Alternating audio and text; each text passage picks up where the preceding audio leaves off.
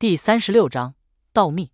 刘伟打开手机灯光，顺着水泥梯爬下风道，随手掩上泵闸，然后横向走不到五六米，风道转入一个地宫。刘伟只能用地宫来形容面前空间，宽高三米有余的地道四通八达，地面全是青石板铺成，每隔十余米建有比人高的神龛，玄黄色灯带映照出神像各异。仗着老仙傍身，他麻着胆子往前摸索。手机灯光下。沿途开始出现三三两两的老鼠，却不怕人，从他脚边窸窸窣窣爬过。刘伟一脚踩住一只鼠头，在尖叫挣扎中验明正身，鼠尾果然都有焦黑印记。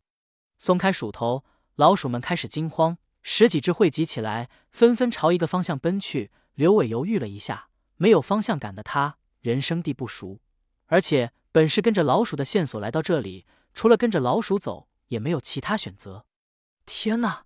希望不要掉进鼠窝，要不然就死定了。早知道带独眼来了，他的毒音该能派上用场。他禁不住问道：“老仙，能勘测到危险吗？”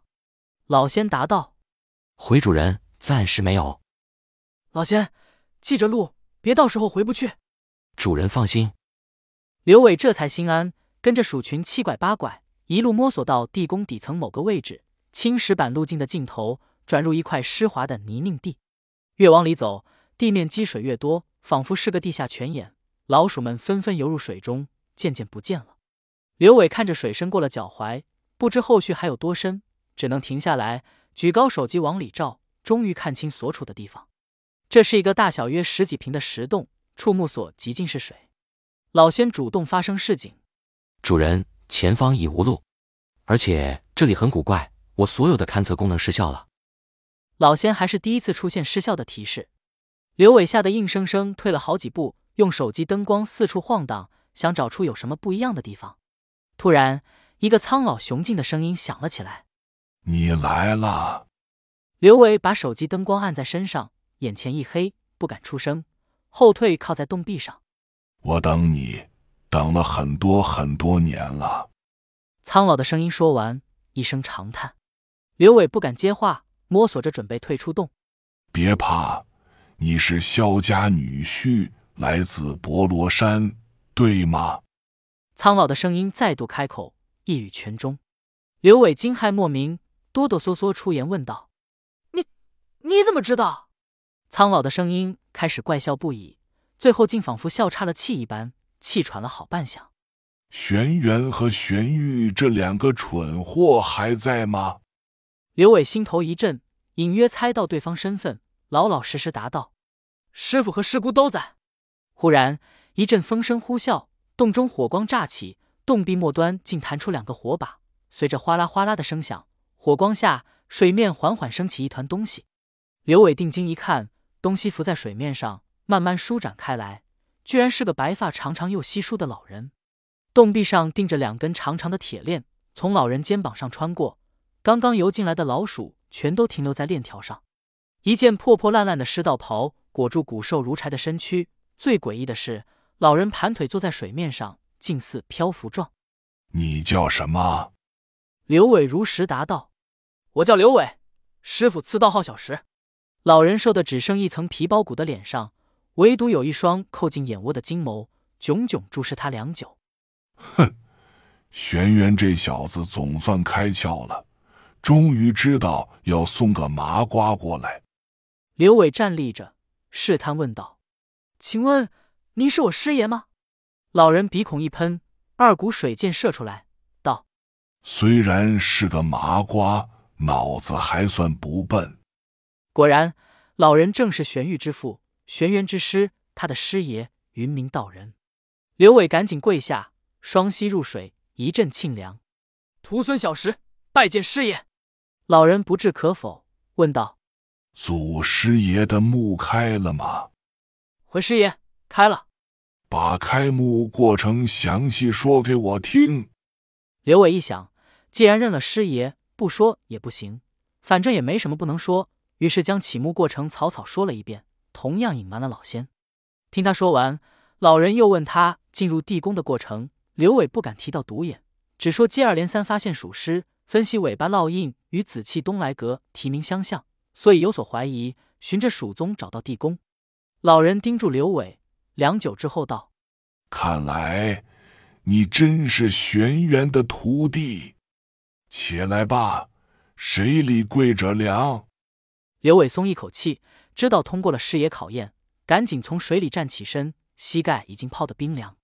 老人深深叹了一口气，仰望洞壁道：“苍天总算待我不薄，大限之前还能留个念想。”师爷，我要怎么才能救你出去呢？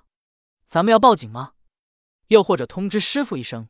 没有用，这里是整个庄园地磁最强的位置，手机没有信号，定位也无法接收，而且。就算警察来了，在海东有什么是萧家摆不平的呢？刘伟打开手机一看，果然没有信号。再想到刚才老仙的勘测失灵，原来都与地磁有关，一切都来不及了。而且让玄元、玄玉来东周也是送死，没必要，还不如真不知道的好。起码萧小贼看还有利用价值，也能放心留着他们。刘伟丈二金刚摸不着头脑。老人问道：“现在什么时辰？”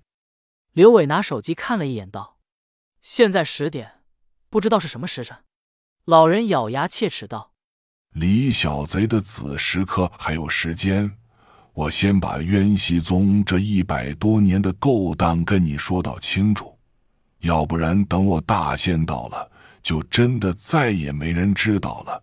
可不能如了小贼的意。刘伟点头道：“师爷，您慢点说，不着急。我入宗门是在四十五岁，当时因为气修出了偏差，所以寻到终南山渊溪宗元一观，受经一师尊习新关照，才得以康复。后来。”拜入宗门，与师兄云灵一起侍奉师尊。原本以为倾心奉道此生足矣，谁知道一本宗门先圣笔录的出现，竟将所有人变得面目全非。刘伟用心倾听，发现这些内容跟萧远秋的宗门就是对上了。老人问道：“道密，你可知道？”刘伟点点头，又摇摇头，挠头道：“知道有这个，但是又不知道是什么意思。”道密其实没什么，只是千百年来玄门流传的一些传说罢了。据《先圣笔录》记载，两千多年前，道祖大人在大周图书馆遍览天下奇书，发现大周朝七百多年。出现了许多奇人异事，经过整理发现，可能与一些上古器物有关。后来道祖出汉古关，相关资料传到文史先师手里，于是有了鲁山宗的追根溯源。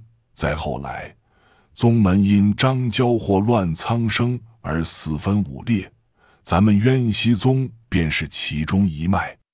上古器物。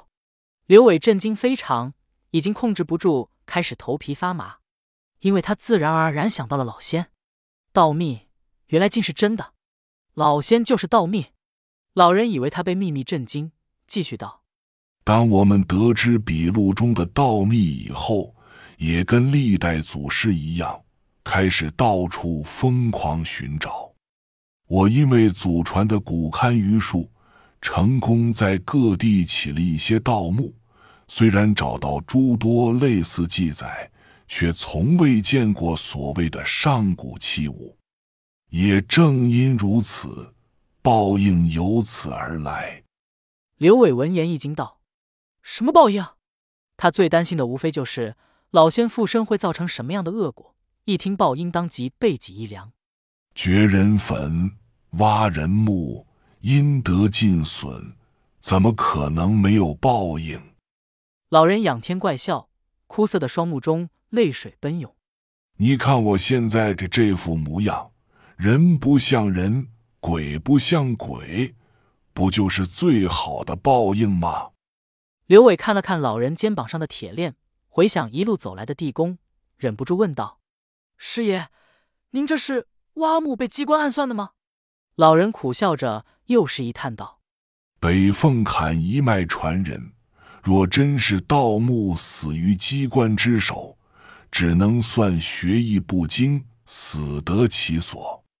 从你看玄玉丫头的机关学问。”就应该知道你师爷我的记忆怎会如此不堪？对呀，对呀，那师爷困在这里是因为什么呢？因为瞎了眼。很多时候，我恨不得戳瞎自己这对招子，当然也是天道循环，报应不爽啊。那是很多年前某一次盗墓勘探后。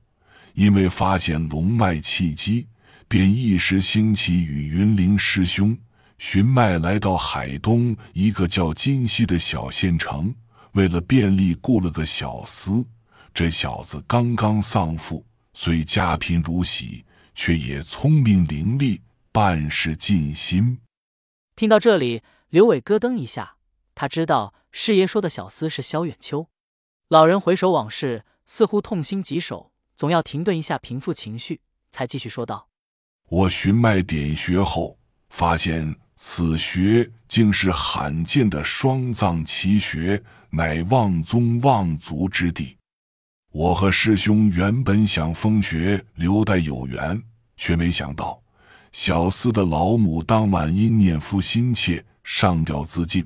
小厮知我们是有道之士，便诚心诚意恳求指点。”甚至意欲拜师。哎，我和师兄当时以为是机缘，不疑有他，而且也为宗门着想，有了私心。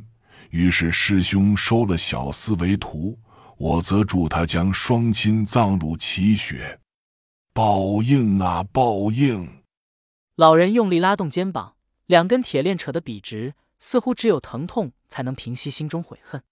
后来。多年以后，我意外再到今溪，才从旁人口中得知，萧远秋少时人品极差，其父也是因他好赌才被气死。细细想来，应该是他在暗处偷听了我和师兄说话，然后当晚逼死其母，再以拜师为名，满足我们振兴宗门的私欲。终于达成所愿，成就他萧家基业。